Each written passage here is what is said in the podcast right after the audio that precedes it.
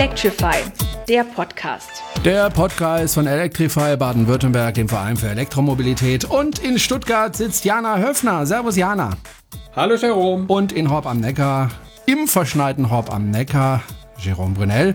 Äh, hat es in Stuttgart auch so geschneit wie bei mir? Es hat ein bisschen gefusselt.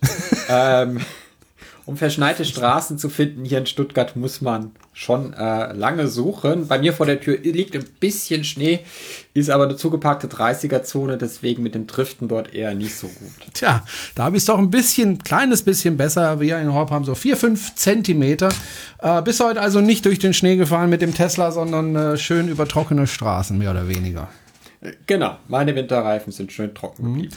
Wir haben äh, jetzt die dritte Folge und äh, nach den ersten beiden Folgen ist es Zeit, Bilanz zu ziehen. Wir haben ganz, ganz viele Hörer. An der Stelle ganz herzlichen Dank an all die Hörer, die uns geschrieben haben, die uns kommentiert haben, die den Daumen nach oben gedrückt haben, sozusagen bei iTunes. Da sind es ja so Sternchen und so weiter und so fort. Wir waren ja teilweise als Podcast Nummer eins bei den Autopodcasts. Äh, war ich doch bisschen erstaunt, fand ich klasse. Und äh, wir haben auch ganz viele Zuschriften bekommen. An dieser Stelle herzlichen Dank. Wir lesen wirklich alle Zuschriften und nehmen die auch sehr ernst. Zum Beispiel hat Uli uns geschrieben, äh, danke für den Newsletter. Über Electrify BW gibt es nämlich auch einen Newsletter. Und äh, Uli hat sich dann auch unseren letzten Podcast angehört und fragt, warum ist der Begriff Combo 2 nicht genannt? Auch der Typ 1 mit dessen Ableger oder auch der simple Schuko Hausanschluss wird nicht erwähnt. Äh, gut, dann machen wir das doch jetzt. Also Schuko-Stecker meinte ich, hätte ich äh, drüber gesprochen, weil ich bin ja zum Beispiel jemand, der auf den Schuko-Stecker angewiesen ist, weil ich ja im Moment noch mit einem Twizy durch die Gegend düse, beziehungsweise zurzeit meine Frau. Bei mir ist das zu kalt. Nein, das hat sich einfach im Moment so ergeben. Äh, Schuko-Stecker gibt's immer weniger, habe ich so das Gefühl, weil zum Beispiel die ENBW ähm, immer wieder äh, Ladesäulen austauscht und da ist dann plötzlich kein Schuko-Stecker mehr dran. Ja, seien wir mal ehrlich, ein Schuko-Stecker, um ein Elektroauto zu laden, ist vielleicht ein bisschen unterdimensioniert. Zu meiner Schande muss ich gestehen, dass ich meinen Tesla zu Hause auch nur an der Schuko-Steckdose lade. ähm, aber normalerweise auf der Arbeit lade, deswegen ist das hier so eine, so eine Notlösung, wenn ich Urlaub habe oder, oder ähm, abends heimkomme und, und die Batterie ist ganz leer weil es einfach viel zu lange dauert, weil diese, diese Schoko-Steckdosen in der Regel nicht dafür ausgelegt sind, um dort über 10, 20 Stunden über 2 Kilowatt rauszuziehen. Es ist natürlich immer eine Notlösung, mit Schoko zu laden. Wenn man unterwegs ist, äh, kriegt man da über Nacht ein Renault Zoe voll. Ja gut, wenn er ganz leer ist, wahrscheinlich nicht über Nacht. Aber das jetzt als langfristige, sinnvolle Ladelösung anzusehen, halte ich eher ob der Gefahren und ob der ähm, Einschränkung dieses Steckers eher glaube ich nicht, dass das sich auf lange Zeit durchsetzen wird. Was mich halt gewundert hat, ist, äh, mein Gott, wenn man jetzt zum Beispiel Typ 2 anbietet oder CCS oder was auch immer, kann man ja an diese Ladesäule theoretisch auch einfach noch schnell einen Schuko-Stecker dran machen für die armen kleinen Twizy-Fahrer oder City-L-Fahrer oder was es sonst so gibt äh, unterwegs, die mit Schuko laden. Es kostet ja jetzt nicht wahnsinnig viel. Auf der anderen Seite kostete der Typ 2 auf Schuko-Adapter ja auch nicht viel. Das heißt, der Twizy-Fahrer kann sich ja einfach einen Adapter ins Auto packen und dann weiß er, dass er an der Typ 2 Ladesäule auch Strom bekommt. Hm. Combo 2 hatten wir nicht angesprochen, hatten wir aber eigentlich doch, nur unter einem anderen Namen, ne? Genau, Combo 2, der Name wird offiziell nicht mehr verwendet. Das war ein anderer Name für dieses CCS, für dieses Combined Charging System, worüber wir gesprochen haben. Das hieß mal eine Zeit lang Combo, Combo 2 ähm, der Name ist verschwunden. Es gab Gerüchte, dass Opel was dagegen hatte, weil die ein Auto hatten, das Combo heißt. Ähm, das sieht auch ungefähr so schön aus wie der Ladestecker. Und ja, also der Combo 2 ähm, wird nicht mehr verwendet, der Begriff. Worüber wir tatsächlich fast gar nicht gesprochen haben oder gar nicht, ich weiß es nicht mehr, wir haben nicht oder kaum über Typ 1 gesprochen. Ähm, muss ich auch ganz ehrlich gestehen, mit Typ 1 hatte ich bisher in meinem Leben noch nicht so wirklich zu tun. Ich meine, irgendwo mal gelesen zu haben, der ist in Frankreich äh, ein bisschen verbreitet. Kann das Nein. sein? Nein? Nein, Frankreich hat den Typ 3a ah, okay. und den Typ 3b. Auch der wird jetzt verschwinden und durch Typ 2 ersetzt werden. Äh, typ 1 ist amerikanischer oder japanischer Standard. Verwendet im Moment noch Nissan, Mitsubishi, also asiatischen Autos. Kia hat noch einen Typ 1 Stecker für die Wechselstromladung.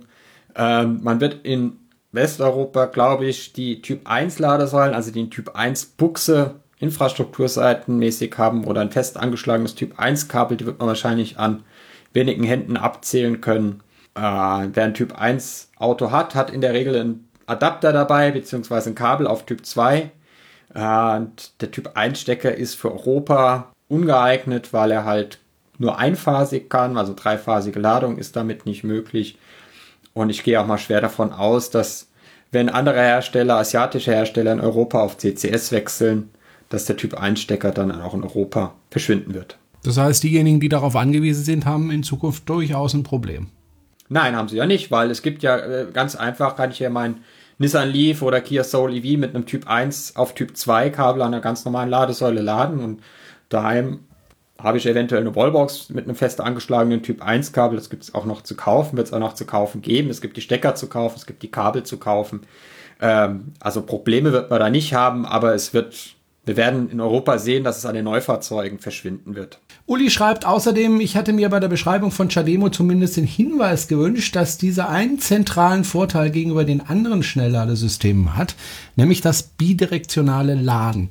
Das ist korrekt. Da kann man in beide Richtungen äh, laden. Geht mit Tesla zum Beispiel nicht, äh, hat aber, glaube ich, da auch ganz gute Gründe, weil sonst würden die Leute einen Supercharger fahren, sich kostenlos den Strom in die Batterien pumpen und dann das eigene Haus damit versorgen. Macht irgendwie wenig Sinn. Aber mit dem Nissan Leaf zum Beispiel, der HDMO lädt, da funktioniert es tatsächlich. Genau, das haben wir tatsächlich vergessen. Das bidirektionale Laden, das äh, funktioniert im Moment bei Shademo schon. CCS sieht das auch vor. Gibt im Moment aber noch keine Lösung zu kaufen dafür. Weiß auch nicht, ob die Fahrzeuge das schon können. Es ist so, dass der Nissan Leaf, der Kia Soul EV und der Mitsubishi iMIF und der Outlander PHEV, also der Plug-in-Hybrid, die können das. Äh, hat vor allen Dingen im Hintergrund Japan, viele Erdbeben, Naturkatastrophen, ist man öfters auf eine autarke Stromversorgung angewiesen. Da macht das durchaus Sinn, auch mal dann das Auto an die Ampelanlage anzuschließen und damit die Ampelanlage in Betrieb zu halten oder das Haus in Betrieb zu halten. Äh, zu kaufen gibt es in Europa im Moment, soweit ich weiß, noch kein Gerät, was aus Schademo wieder Wechselstrom macht. Es gibt ein paar Prototypen, aber dass man jetzt irgendwo anrufen kann und eins bestellen kann, das nach Hause geliefert bekommt, das ist im Moment, glaube ich, noch nicht der Fall. Gut, Uli, vielen Dank für die Mail und ich hoffe, wir haben auf alles geantwortet und äh, das auch zufriedenstellend. Äh, Jana, lass uns mal auf das letzte Jahr, auf das Jahr 2016 schauen, nämlich auf die Zulassungszahlen der elektromobilen Fahrzeuge. Ähm, da hat sich ja wieder dieses Jahr einiges getan und man muss schon sagen, es ist nach wie vor, was die deutschen Zahlen betrifft, durchaus immer noch ziemlich enttäuschend, oder?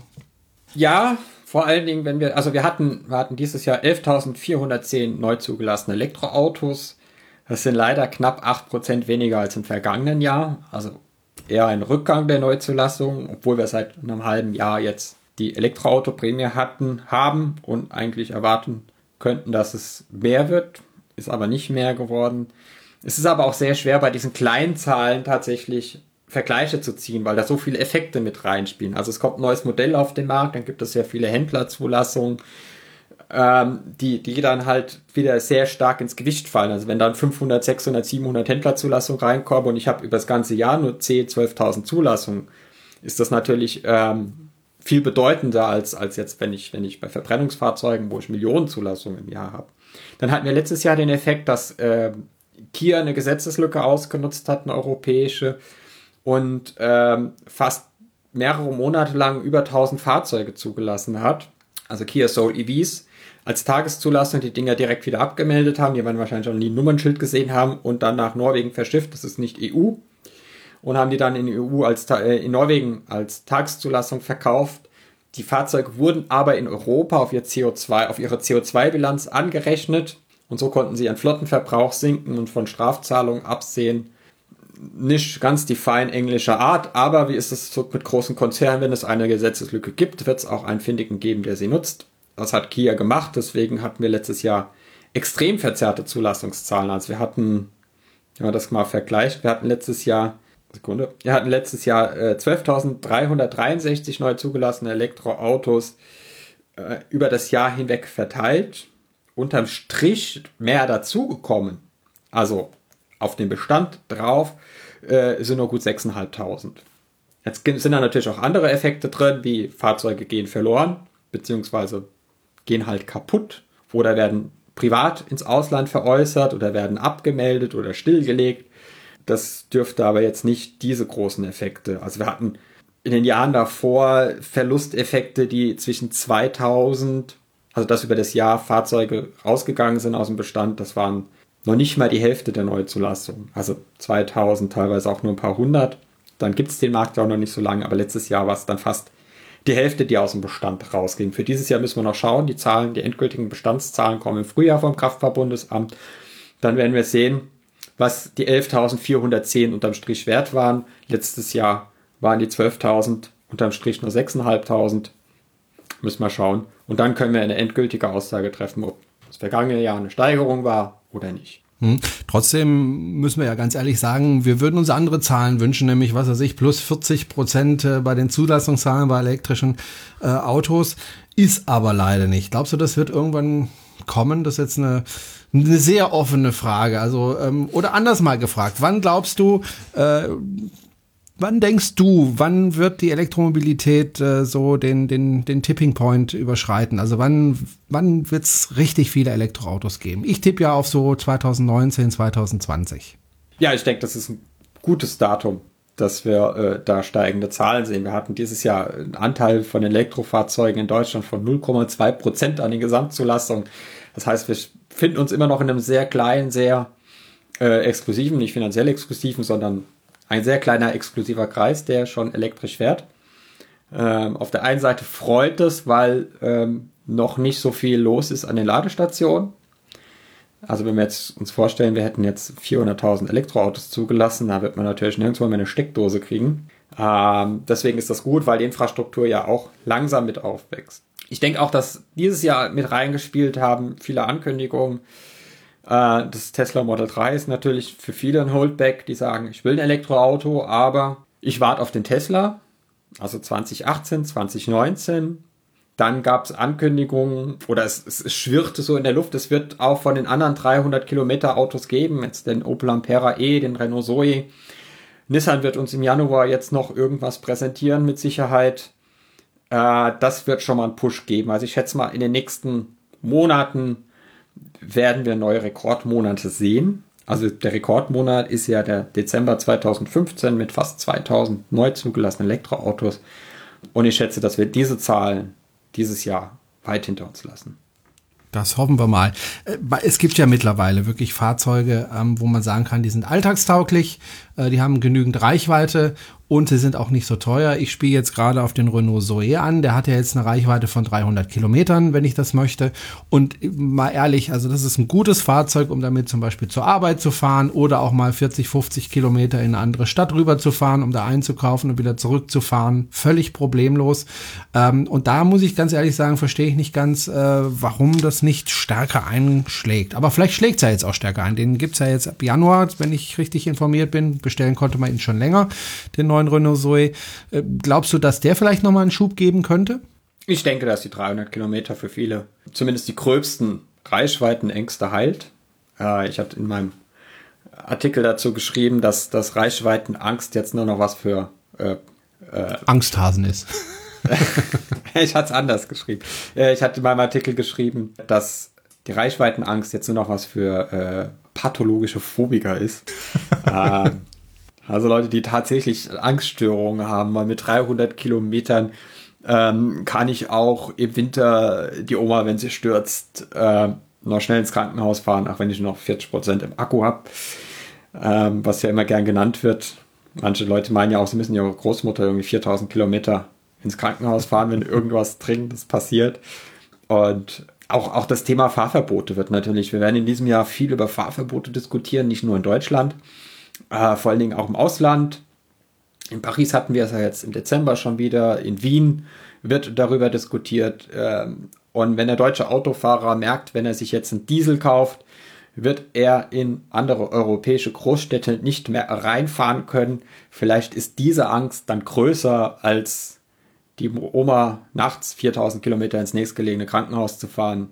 Du hattest schon die Förderung angesprochen. Die war ja, äh, als sie kam, schon ziemlich umstritten, weil man gesagt hat, warum muss man den Leuten jetzt, äh, die sowieso mehr Geld haben, weil sie sich Elektromobilität äh, leisten können, warum muss man denen jetzt nochmal 4000 sozusagen in den Allerwertesten blasen? Ich muss ganz ehrlich sagen, also mir persönlich hilft diese Förderung ganz gewaltig. Das sind 4000 Euro. Tesla hat ja einen ganz geschickten Schachzug gemacht, muss man ja sagen. Die waren ja bisher von der Förderung ausgeschlossen, weil äh, die Förderung greift nur ab 60 bis 60.000 Euro und die Teslas waren teurer. Und was hat Tesla gemacht? Die haben einfach gesagt, na gut, ähm, dann machen wir mal ein kleines Paketchen, da packen wir alles rein, was man so braucht für so einen Tesla und äh, nehmen das aber raus. Kann man dann wieder dazu klicken, muss man auch. Und dadurch wird aber das Fahrzeug erstmal im Grundpreis billiger und dann klickst du es wieder drauf, dann geht es wieder über den Grundpreis, aber das macht ja nichts. In dem Moment ist es nämlich förderfähig. Und weil ein Modell, nämlich das Basismodell, förderfähig ist, sind automatisch alle Tesla förderfähig. Model S. Model, Model S. S, richtig. Und äh, da kann man jetzt auch die 4000 Euro abgreifen, muss ehrlich sagen. Also mir hat das sehr geholfen. Äh, aber man muss ja auch eines sehen, das hast du ja auch schon angesprochen, wirklich viel gebracht hat die Förderung jetzt nicht. Also die Leute haben deswegen nicht die Geschäfte beziehungsweise die Automobilhäuser äh, gestürmt, um an diese Förderung zu kommen. Äh, offensichtlich hat es nicht wirklich geholfen. Ja, offensichtlich hat es nicht geholfen. Aber warum? Ja, warum? Warum? Warum haben die Leute nicht ähm, die Läden gestürmt? Und Elektroautos gekauft, damit sie nicht, so dass sie nicht mehr lieferbar sind? Ja, gute Frage. Es ist, glaube ich, einfach noch ähm, zu viel Skepsis, zu viel Angst. Man könnte es ja auch, ähm, äh, gerade die Woche lief wieder der Landesschau ein Beitrag, da wurde dann irgendwie, glaube ich, viermal erwähnt, dass es keine Infrastruktur gibt, dass die Autos zu wenig Reichweite haben.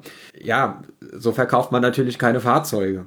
Und ähm, ich glaube, das Problem ist, dass, dass die Leute sich dann erst gar nicht tiefer mit beschäftigen, weil ich die Erfahrung gemacht habe, wenn sich jemand tiefer mit beschäftigt und, und auch ernsthaft darüber Gedanken macht, was für einen Antrieb soll mein nächstes Auto haben, möchte ich weiterhin ähm, einen endlichen Rohstoff verbrennen und die Luft um mich herum weiter irgendwie verpesten.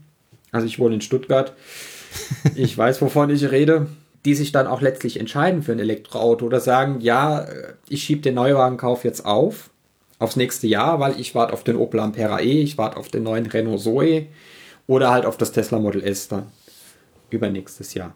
Ja, insofern hat die Prämie jetzt nicht viel gebracht. Das war für alle, die sich jetzt ein Elektroauto kaufen wollten, äh, ein schönes Zubrot. Und wenn man sich die Zahlen anguckt, dann ist die Zahl der Menschen, die sich, äh, ja, die, die, Zahl der Menschen, die sich ein Elektroauto kaufen wollen, die neu dazu, neu hinzukommen, zu der Elektrofahrergemeinde möchte ich es jetzt mal nennen, ähm, gleichbleibend groß. Also das ist also ein gleichbleibendes, gemütliches Wachstum, bis wir irgendwann diese Schwelle durchsprechen, wo es explodiert. Und wann das sein wird, das steht in der Glaskugel. Ja. Und wir haben gesagt, und ich lege mich drauf fest, 2019, 2020 wird es in die Höhe schießen. Schauen wir mal. Ähm, wobei, ich muss eins sagen, wenn man mal die Preise guckt, die Autopreise äh, vor dieser Förderung, nehmen wir mal den Zoe. Da kostete der damals so um die 16.000, 17.000 Euro. Dann kam die Förderung, dann war der plötzlich teurer. Und dann haben sich viele gefragt, was soll denn der Käse? Renault hat dann gesagt, naja, wir haben ja vorher 5000 Euro Prämie selber gemacht, die haben wir jetzt weggemacht und äh, so irgendwie haben die argumentiert. Ähm, das ist ja auch nicht so die feine Art, ne? Ja, das ist schon korrekt, weil der Renault Zoe eigentlich äh, 21.500 Euro gekostet hat in der Grundausstattung. Sagt Renault. Das ist ja ein Preis, nein, das, den Renault Nein, nein, nein, nein, das Auto hat so viel gekostet die ersten zwei Jahre, als man das kaufen konnte. Da hat er 21.500 Euro gekostet. Da stand er so auf der Liste und dann gab es beim Händler auf die Frage nach Rabatt ein müdes Lächeln. Und dann hat er gesagt, wenn Sie diesen Preis nicht zahlen wollen, dann kriegen Sie das Auto nicht. Es gab keine Rabatte. Und Renault hat gesagt, sie müssen den Absatz ankurbeln für das Auto, weil die natürlich auch Stückzahlen produzieren wollen. Wobei da bestimmt die Kosten, die Kosten sinken, wenn ich mehr Stückzahl produziere. Und Renault hat dann den Preis des Zoes um 5000 Euro gesenkt und hat gesagt, das ist unsere staatliche Förderung, die es in Deutschland nicht gibt, das machen wir jetzt selbst. Ja, weil nämlich viele Deutsche nach Frankreich gegangen sind und sich dort gebrauchte Zoes gekauft haben, weil die dort gefördert werden. Und dann hatten sie nämlich ein Problem, dass viele Gebrauchtwagen aus Frankreich rüberkamen. Ne? Ja, aber ja, ob das jetzt, ja, aber ob das jetzt viel ist, du kennst vielleicht viele oder wir kennen vielleicht viele, weil wir da Wir wohnen in der Gegend, ja. Ja, weil wir in der Gegend wohnen, weil wir da in einer besonderen Blase drin sind von, von Enthusiasten. Ähm, aber Otto Normalverkäufer, äh, Verbraucher hat sich sein Auto weiterhin beim Händler gekauft. Und dass Renault jetzt natürlich sagt, wenn es die staatliche Förderung gibt, kann ich natürlich wieder den Originalpreis verlangen. Und es ist ja immer noch so, dass Renault nicht diese zweite, also diese Förderung ist ja aufgeteilt. 2000 Euro zahlt der Hersteller, 2000 Euro zahlt der Staat dass Renault diese 2000 Euro nochmal aufstockt und nochmal 1000 drauflegt. Also man jetzt quasi 5000 Euro Prämie zusammenkriegt bei Renault. Ich meine, es ist am Ende ist es auch nur ein Wirtschaftsunternehmen, zwar ein staatliches größtenteils, aber unter Geld in der Strich wollen und müssen die auch Geld verdienen. Und wenn die natürlich jetzt sagen, wir bleiben bei 16,5 und legen auf jeden Renault Zoe noch richtig Patte drauf, ist das, glaube ich, weder für die Elektromobilität förderlich, ähm, ja, also das ist bringt ja nichts, wenn sie die Autos verschenken und nur drauflegen, weil dann wird irgendwann ein Controller sagen, ich glaube, es hackt. Ja. Äh, Aber Nissan hat ja was Diesel. ähnliches gemacht, ja. Nissan war ja auch plötzlich wieder dann etwas teurer oder zumindest gleich im Preis, ich weiß es nicht. Äh, ja, weil Nissan ja auch quasi wie ja. Renault diese, diese, diese Prämie vorgegeben hat. Also vor, bevor es die offizielle Prämie gab. Aber so sind eben diese 2000 Euro Eigeneinteil, die äh, ja jeder Hersteller äh, leisten muss, ähm, wenn er da in die Prämie kommen möchte, ja. sind dann verpufft. Ja, und dann waren es nur noch diese 2000 Euro, die man direkt vom, vom, vom Amt bekommt, ja, nach dem Autokauf. Ähm, und das war's. Und 2000 Euro ist halt natürlich dann nicht so wahnsinnig viel, wenn man sieht, dass so ein Auto im Schnitt, was sich zwischen 25.000 30.000 Euro kostet, dann sind 2.000 jetzt natürlich nicht so wahnsinnig viel. Naja gut, der Renault Zoe kostet ja nicht zwischen 25.000 und 30.000 Euro. Naja, die Bose-Edition schon. Ja, ja, die Bose-Edition, klar. Aber ich kann mich ja auch nicht beschweren, dass ein Daimler so teuer ist, weil ich die äh, äh, Doch. Äh, Ledersitze dazu genommen habe. Also da hört es ja dann auch irgendwann mal auf. Ein Auto kostet nun mal Geld, ein Neuwagen kostet nun mal Geld. Ähm, das ist sehr teuer in der Regel, äh, wenn man jetzt nicht irgendeinen äh, Plastikbomber kauft. Aber der Vorteil von der Prämie ist ja auch, umso mehr Neuwagen verkauft werden, weil es sagt ja, heißt ja dann auch immer, diese Argumentation gegen die Prämie wäre eine Reichenförderung. Ich weiß nicht, ob du dich als reich empfindest. Als ich mir meine Zoe gekauft habe, hatte ich mich jetzt nicht als reich mhm. empfunden. Ich konnte gut leben.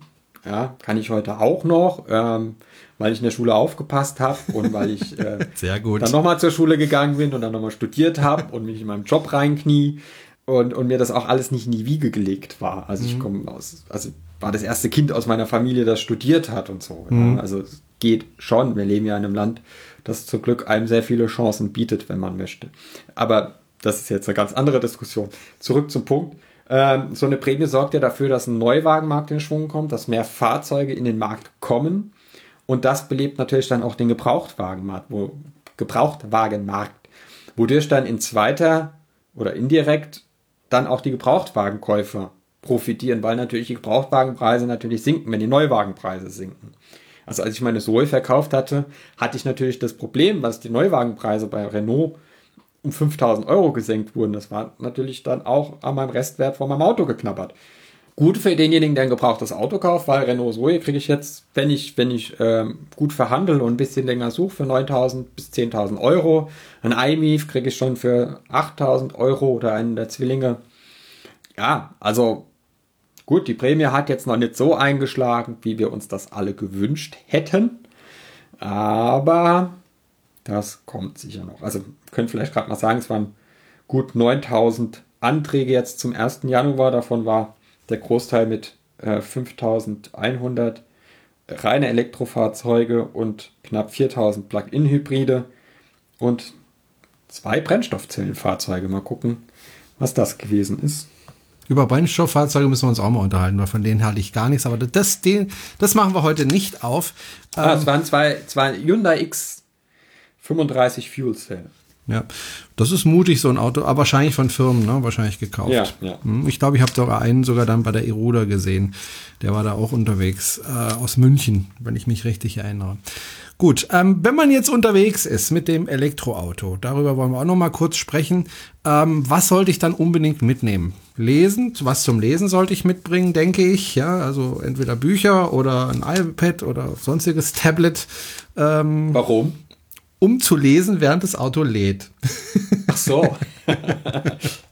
Dauert das so lange, dass man da anfangen kann zu lesen? Naja, eine halbe, selbst wenn es nur eine halbe Stunde ist, äh, halbe ja, Stunde ja. lesen ist äh, durchaus, also ich habe immer was zu lesen tatsächlich dabei, ähm, weil ich dann eben lese. Ähm, ja. Aber das ist jetzt sehr individuell. Was sollte man denn so grundsätzlich mitnehmen, wenn man so mobil unterwegs ist? Ganz wichtig, ein Ladekabel.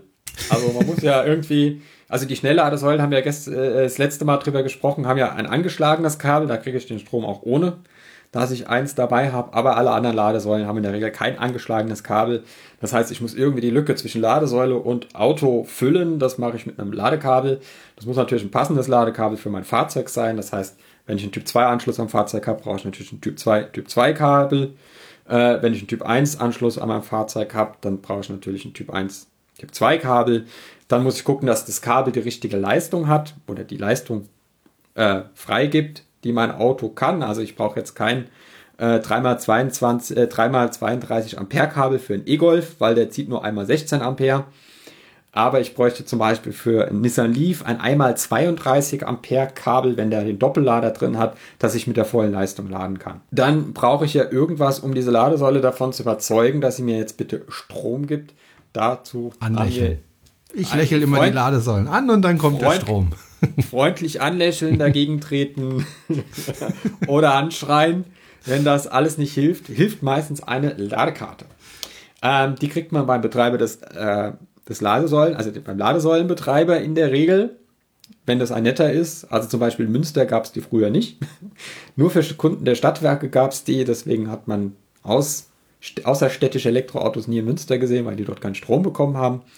Äh, das hat sich inzwischen geändert. Ähm, jetzt kann ich natürlich nicht von jedem Anbieter mir eine Ladekarte besorgen, weil dann wäre ich mich, bevor ich losfahre, tagelang damit beschäftigt, irgendwelche Stadtwerke und Energieversorger abzutelefonieren und denen zu erklären, dass sie Ladesäulen haben und dafür Ladekarten haben und ich gerne eine hätte, weil ich mich dort zu Besuch komme und mein Auto laden will. Ähm, das habe ich erlebt am Anfang, als ich 2013 meine Zoe bekommen habe, dann habe ich tatsächlich Tage damit rumgebracht mit solchen E-Mails und Telefonaten. Das ist zum Glück heute größtenteils vorbei. Es gibt immer noch so ein paar Insel- und Gallierdörfer, die sagen, wir machen mal kein Roaming mit. Bei uns dürfen nur Kunden laden, äh, am besten gar keiner. Und um das sicherzustellen, stellen wir unsere eigenen Betriebsfahrzeuge am Wochenende davor und schließen sie an, ohne dass sie laden.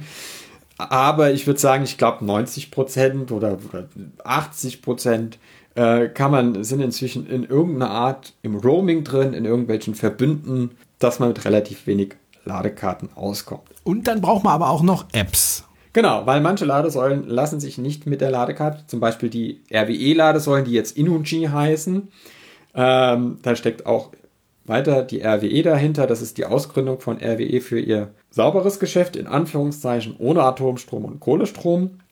Der alte Teil der RWE, den werden wahrscheinlich wir als Steuerzahler irgendwann erben und der neue Teil dacht dann Profite an der Börse. Wie gesagt, diese Ladesäulen lassen sich nur mit der App freischalten.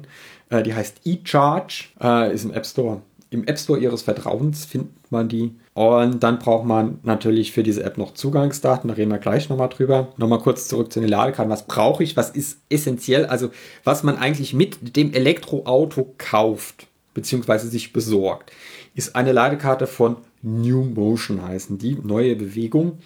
Ah, das ist ein niederländisches Unternehmen, die haben auch einen Sitz in Berlin.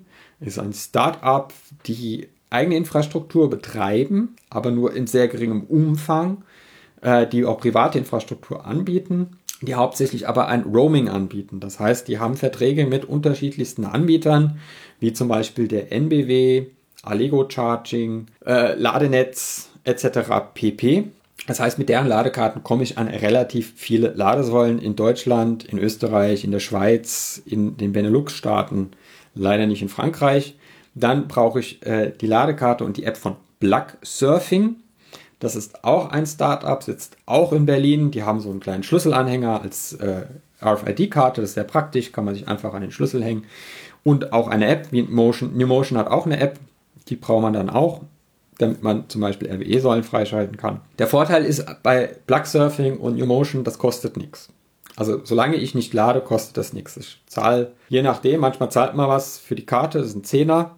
Äh, manchmal gibt es Aktionen, da zahlt man nichts für die Karte. Und eine Karte liegt im Auto und kostet nichts. Kostet mich nur, wenn ich sie zum Laden benutze. Und dann zahle ich halt den entsprechenden Tarif, der ist in der App. Kann man den nachschauen, wie der ist. Da lohnt es sich auch mal zu vergleichen. Ist Plug Surfing günstiger? Ist New Motion günstiger. Dann besorgt man sich äh, direkt mit dem Elektroauto einen Vertrag bei der Bergischen Energie und Wasser. Das ist ein Kooperationspartner der RWE, heute Inuji. Die bieten einen Vertrag an für RWE, der keine Grundgebühr kostet, aber dafür einen etwas höheren Arbeitspreis. Das heißt, ich zahle 35 Cent für die Kilowattstunde, habe aber keine Grundgebühr. Das heißt, ich kriege die Vertragsdaten zugeschickt, das ist eine Vertragsnummer und ein Kennwort. Das gebe ich in meine E-Charge-App ein. Jetzt wir wieder bei der App. Und dann kann ich dort Ladevorgänge starten und weiß, ich zahle 35 Cent die Kilowattstunde und ist für Gelegenheitslader bei Energy die günstigste Alternative. Für Viellader gibt es andere Angebote. Äh, Flatrate von den Wormser Stadtwerken, EWB heißen die. Äh, die haben eine Flatrate für 25 Euro im Monat, da kann man laden, bis der Arzt kommt. Wenn man natürlich so eine Ladesäule vor der Tür stehen hat und das die Home-Ladesäule ist und man dann muss man einfach den Taschenrechner auspacken und gucken, ab wie viel Kilowattstunden lohnt sich das. Gut. Habe ich dich totgetextet? Nee, nee, ich habe ich hab andächtig, andächtig zugehört. Willst du noch? Ja, ja. Was brauchen wir denn noch, äh, außer jetzt? Also, wir brauchen Ladekabel, wir brauchen Ladekarten, wir brauchen äh, Lade-Apps. Ähm, was brauchen wir denn noch? Ja, wir müssen die Ladesäulen ja auch noch finden. Richtig. Die sind, richtig. Die sehen, die sehen oft aus wie Parkscheinautomaten oder Schaltkästen oder sind im hintersten Eck versteckt.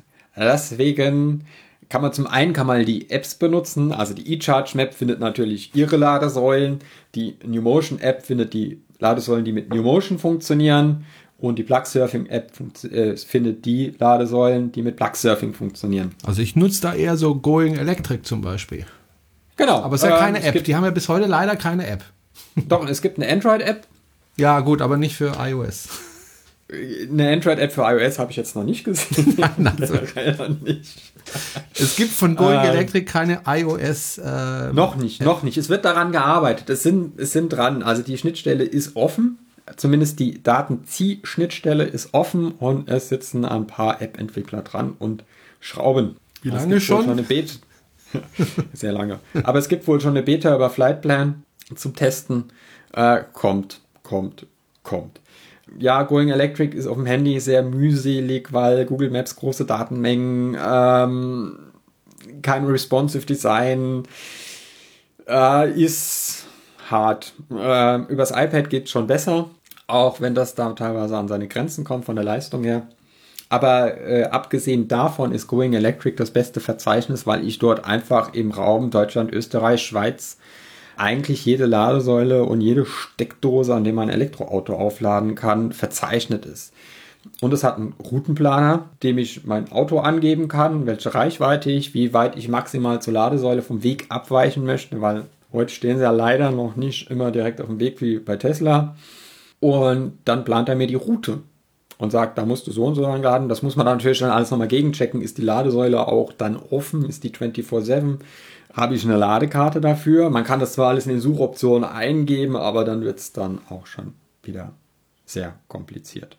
Am besten ist einfach, man schaut auf die Karte und man weiß ja, wie viele 100 Kilometer sind ungefähr und lässt sich nur die Schnellladestation anzeigen und plant dann seine Route im Zickzack durch die Republik. Dann bin ich noch auf ChargeMap gestoßen. Die sind, glaube Oh, ich, wie? Ja.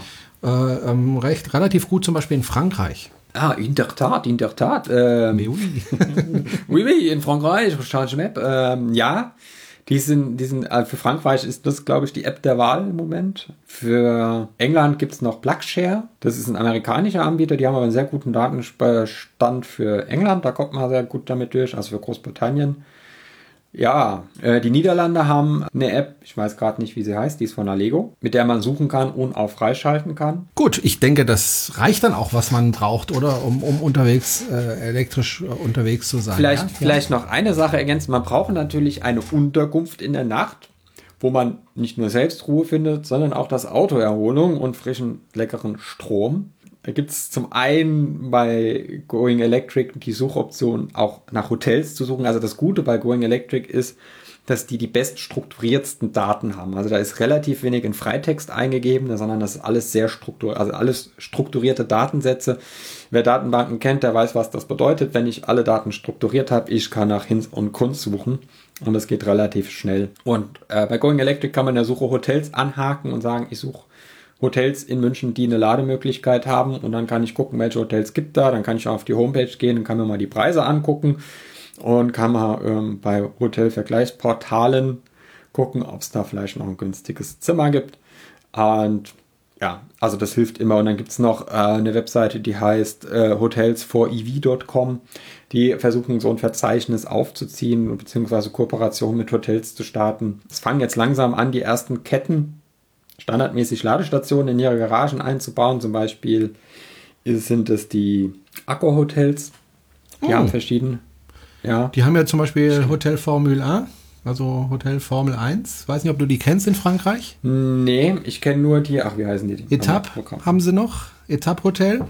Also es gibt Hotel Formel 1 ist äh, von Accor. Äh, die sind am, am günstigsten. Also da kannst du zum Beispiel in Paris äh, für um die 45 Euro übernachten zu dritt. Ähm, etwas teurer sind dann die Etappe-Hotels, ähm, weil man bei Formel 1 muss man auf den Gang gehen, um zu duschen. Also da, die, da sind die Duschen auf dem Gang. Total bei Etappe-Hotel Bitte? Total geil. Mir ist das egal. Äh, ja, äh, bei Etapp Hotel, also eine Kategorie höher, hast du halt die, die Duschen im Zimmer. Ansonsten relativ ähnlich und äh, ja, die sind halt einfach sehr günstig, diese Hotels. Äh, und ja, einigermaßen ja. sauber und äh, hat keinen Luxus, klar, so mehr Jugendherberge mäßig, aber absolut okay. Ähm, das freut mich natürlich dann, weil ich die ganz gerne nutze, wenn ich in Frankreich bin, äh, wenn die dann auch gleich noch eine Ladesäule ob das in, Ob das in Frankreich ist, das weiß ich jetzt nicht. Äh, ich habe das jetzt nur in Deutschland hm? bei ein paar gesehen. Leider ist es halt oft so, dass die Hotels, die eine Ladesäule dabei haben, jetzt nicht unbedingt in der 50 Euro nach die Nacht-Kategorie spielen, sondern Genau, das ist nämlich bisher mein Problem, ja. Also wenn du mhm. ein Hotel finden willst, wo du dein Fahrzeug in der Nacht aufladen willst, das sind halt eben meistens so die vier, fünf Sterne Hotels, will ich mir und kann ich mir nicht leisten. Eben, weil ich habe eh die meiste Nacht, die meiste Zeit im Hotel die Augen zu ähm, ja. Weil es ist mir relativ Wurst, ob da jetzt Goldbeschläge an den Hähnen sind oder nicht. Naja gut, Goldbeschläge äh. sind ja nicht. aber ja, weil dann kann man das, den Hahn abschrauben. Kann man schon mal machen. Da schraubt man den Hahn ab ja. und steckt ihn ein. Aber also gerade so bei kleinen Familienhotels, also jetzt nicht große Ketten, die irgendwie einen eigenen Parkplatz haben, wenn man da irgendwie ist man dann auch auf so einer äh, Missionierungs, äh, auch wenn ich kein, also Missionierungsmission, äh, Missionierungsmission, okay. Auch wenn ich nicht unbedingt laden muss, ich frage immer nach Strom und das kann ich auch nur jedem empfehlen. Frag die Hoteliers immer nach Strom. Umso öfters die gefragt werden, dass du Strom für dein Auto brauchst, umso schneller werden sie auf den Zug aufspringen und merken, Moment mal, wenn ich das einzige Hotel am Ort bin, das eine Ladestation für Elektrofahrzeuge hat, wo kommt die zahlungskräftige Kundschaft mit dem Elektroauto zum Übernachten? Hm. Genau zu mir. Das braucht noch ein bisschen Überzeugungsarbeit bei den Hoteliers, aber wenn wir alle uns, wenn wir alle gemeinsam mitmachen bei jedem Hotelaufenthalt, ob wir Strom brauchen oder nicht, nach der Steckdose fragen und wenn es nur für zwei Kilowattstunden in der Nacht ist. Es geht darum, die Hoteliers zu sensibilisieren und zu sagen, hey Leute, hört mal zu, hier gibt es ein Bedürfnis des Kunden, der Kundin, äh, des Übernachtungsgastes über äh, Frühstück und Parkplatz hinaus, dass ihr mit einfachsten Mitteln, weil eine einfache Wallbox oder eine Drehstromsteckdose kostet nicht viel für ein Hotel, äh, mit einfachsten Mitteln einen Unique Selling Point am Platz habt und Kundschaft anlocken kann und auch damit offensiv werben kann. Leider hat es bis jetzt noch nicht geklappt. Große Hotelvergleichsportals wie Trivago oder Booking.com oder HRS zu überzeugen, diese Kategorie in ihre Suchmasken aufzunehmen, weil die der Meinung sind, das ist nicht relevant. Für jemand, der ein Elektroauto fährt, ist das mehr als relevant und auch die nutzen diese Portale. Ja, eigentlich schade. Aber das wird irgendwann auch mal kommen. Ähm, ich würde gerne noch auf, äh, weiteres, auf ein weiteres Thema zu sprechen kommen, und zwar ähm, auf äh, Faraday Future. Das ist ja eine neue Firma am Markt sozusagen. Haben jetzt bisher noch kein Auto auf den Markt gebracht, das man auch kaufen konnte. Die haben, wenn ich mich richtig erinnere, vor einem Jahr ein Fahrzeug vorgestellt. Und da dachten alle, bevor es vorgestellt wurde, puh, das könnte endlich mal eine Konkurrenz für Tesla werden. Und äh, jetzt finden wir aber mal ganz arg gespannt, was das jetzt für ein tolles Auto wird. Und wir können es uns dann bestimmt ein halbes Jahr später spätestens äh, in die Garage stellen und dann äh, gab es ziemlich lange Gesichter, weil das Auto, also das Auto, also ich hätte es gerne in der Garage, also ich würde jetzt nicht Nein sagen, aber es war mehr so ein Batmobil als ein, ein gebrauchsfähiges Auto. Da waren also alle ziemlich enttäuscht. Jetzt haben sie wieder ein Auto vorgestellt und diesmal muss man sagen, der FF91, so heißt dieses Auto, ist durchaus ein Auto, wenn es auf den Markt so kommt, dass äh, ja Tesla Konkurrenz machen kann. Siehst du das ähnlich? Ja, also die äh, Werte, die sie jetzt angegeben haben, wenn die so in die Serie gehen, ist natürlich äh, beeindruckend. Aber man muss natürlich auch ganz ehrlich sagen, wir haben hier ein weiteres Wolkenkuckucksheim-Auto, weil ein FF91 mit 1000 PS und 130 Kilowattstunden Batterie sicher nichts für die Familie mit drei Kindern ist. Ja, weil es einfach zu knapp ist. Ja, also 130 kW ist einfach ein bisschen wenig, finde ich. 130 kWh. Entschuldigung. Ganz wichtig, sonst kriegen wir ganz viele ja, ja, ja, ja, der den Unterschied weiß. zwischen Kilowatt und Kilowattstunden. Ja, ja, ich weiß. Ähm, aber natürlich muss man bei so einer Autopräsentation glotzen und nicht kleckern. Schauen wir mal, wie es dann in die Produktion geht. Aber es wird schon so sein, dass wir hier mit dem FF91 ein weiteres Fahrzeug im Luxussegment bekommen. Was für so ein Start-up natürlich auch ein guter Weg ist zu gehen, weil da die höheren Margen drin sind bei solchen Fahrzeugen und dann von oben nach unten zu gehen. Da muss man ein bisschen anders agieren als jetzt ein großer Autohersteller, der so eine Innovation auch von unten mal durchdrücken kann. Man kann ihn schon reservieren für 5000 Euro. Ich würde es jetzt nicht machen. Aber ich habe mir auch damals keinen Tesla reserviert für 5000 Euro. Ja, das ist, muss man beobachten. Ähm, Eine Chance haben sie, auf jeden Fall. Man hat alles, was man heute über Faraday Future hört, in, in der Berichterstattung hat man äh, vor vielen Jahren über Tesla gehört und zwar ziemlich ähnlich. Ah, jetzt funktioniert das hier. Ich habe gerade mein iPad vor mir liegen äh, mit dem Discover der FF91, aber die Webseite funktioniert nicht richtig auf dem iPad oder ich bin zu blöd. Sag ich jetzt mal nix. ja, please change user, Error 40. Schwere Ausnahmefehler zwischen Gerät und Stuhl. Ähm, schauen wir mal, was die Zeit bringt. Also ich wünsche Ihnen natürlich, dass Sie es äh, schaffen. Wird wahrscheinlich äh, Tesla viel Kunden wegknabbern, wenn, wenn, wenn das Produkt tatsächlich so auf den Markt kommt, weil es natürlich nochmal Tesla toppt. Ich denke, das war auch Ziel dieser Präsentation, um nochmal eins draufzusetzen, weil wenn der natürlich 0,5 Sekunden länger gebraucht hätte auf die 100 und nicht kein Leader gehabt hätte, dann hätte keine Sau drüber gesprochen, weil er dann halt irgendwie unter Tesla war und ich habe eine Überschrift gesehen, ich glaube bei Spiegel Online war das, von 0 auf Tesla in 2,39 Sekunden. Äh, ist, glaube ich, schon klar, wo die Musik spielt.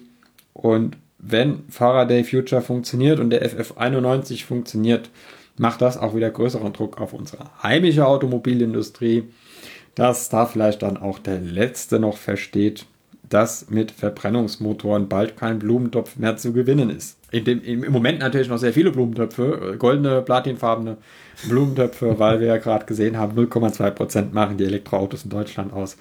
Aber schauen wir mal. Mhm. Über das Thema müssen wir auch mal reden in einer der nächsten Folgen.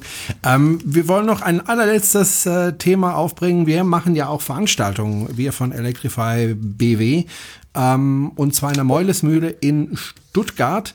Und Leinfelden. ja, gehört das nicht zu Stuttgart? Nein, das zu Filderstadt. Ah, okay. Entschuldigung. Ich ich Liebe hoff's. Leinfeldner, ich, Entschuldigung, bitte nicht steinigen. Jedenfalls äh, gibt's ja immer wieder interessante Veranstaltungen, die wir da organisieren. Äh, meistens Vorträge, äh, wo man einiges erfahren kann. Und am 24. Januar ist da der nächste Vortrag. Äh, was ist das Thema ähm, am 24. Januar? Das ist ein Dienstag, ne? Nee, Mittwoch. Genau. Dienstag. Ein Dienstag. Dienstag. Ein Dienstag. Unsere Vorträge sind immer Ja, ja. am Dienstag. Unsere Treffen ohne Vorträge sind immer am Montag in der Regel. Es sei denn, mit Referent machen wir dann einen Termin aus. Egal. Also das Thema am 24. Januar um 19 Uhr ist Ladeinfrastruktur, Ladeinfrastruktur, schweres Wort, an der Raststätte der Zukunft von der Tanke zum Hightech-Verteiler. Ähm, der Referent Ralf Wagner äh, plant selbst große Anlagen, zum einen in der Gebäudetechnik, also große Ladeinfrastrukturanlagen in der Gebäudetechnik, aber auch eben an Raststätten. Das heißt, er kann uns da einen sehr groß guten Einblick hinter die Kulissen geben, um was es da geht. Was auch immer interessant ist, viele Dinge kann man von außen gar nicht antizipieren oder Probleme, die sich da ergeben. Deswegen ist es immer ganz schön, mal so einen Einblick hinter die Kulissen zu bekommen, mit was die Leute, die sich damit beruflich beschäftigen und den ganzen Tag nichts anderes machen, als versuchen Ladesäulen zu bauen, so rumplagen müssen. Vielleicht noch ein bisschen was zum Referenten Ralf Wagner kennen viele sicher, der betreibt seit 1998 das LWeb. Das ist eines der ältesten Informationsnetzwerke für Elektrofahrer. Könnte auch mal ein Redesign brauchen. Und das ist meine persönliche Meinung. Arbeitet bei, seit 2002 bei einer Firma, die Projektpartner für Energie, Energiedesign, Energiemanagement und Gebäudetechnik ist und seit 2009 haben die auch Ladeinfrastruktur in ihrem Portfolio. Der Vortrag ist, ähm, wie gesagt, am 24. Januar. Äh, treffen uns ab 17 Uhr. Wenn man noch was essen will, in der Meulismühle ist ein Biorestaurant, gibt es immer sehr leckeres Essen mhm. Zu halbwegs verträglichen Preisen. Der Vortrag geht meistens dann so gegen 19 Uhr los. Lademöglichkeiten gibt es an der Meulismühle CE und Typ 2, aber nur für Leute, die wirklich laden müssen, um wieder heimzukommen, weil es halt äh, nur, glaube ich, einmal 32 Ampere Drehstrom gibt. Eintritt ist frei. Anmeldung ist nicht nötig. Also es empfiehlt kommen. sich ein zeitiges Kommen, weil unsere Veranstaltungen gerne mal etwas voller werden gegen 19 Uhr.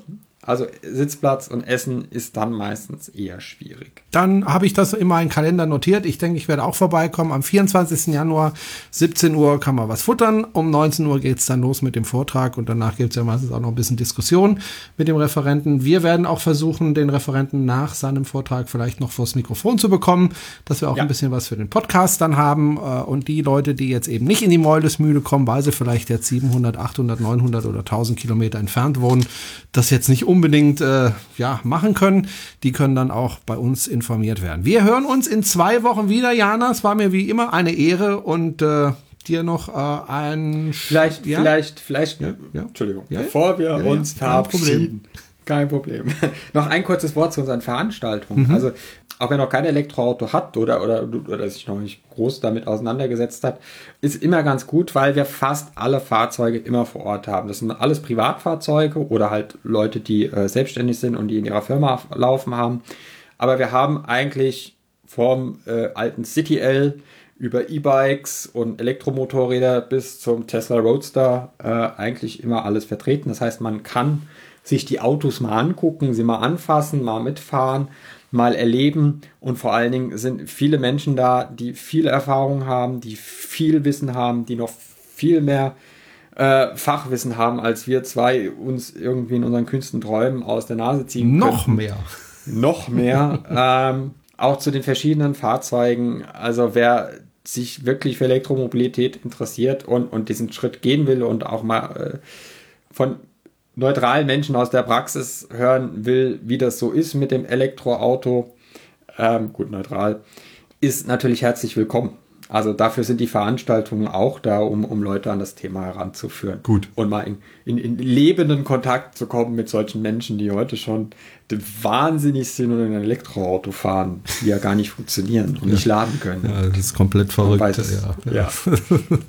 Gut, das war's für heute. Jana, ich wünsche dir ein schönes Wochenende, weil wir zeichnen Ebenso. an einem Donnerstag vor dem Feiertag auf und äh, am Samstag wird es dann online gestellt. Wie immer Samstag, alle zwei Wochen versuchen wir eine Folge von mindestens einer halben Stunde. Wir sind wieder deutlich über der halbe Stunde bei ungefähr 50 Minuten.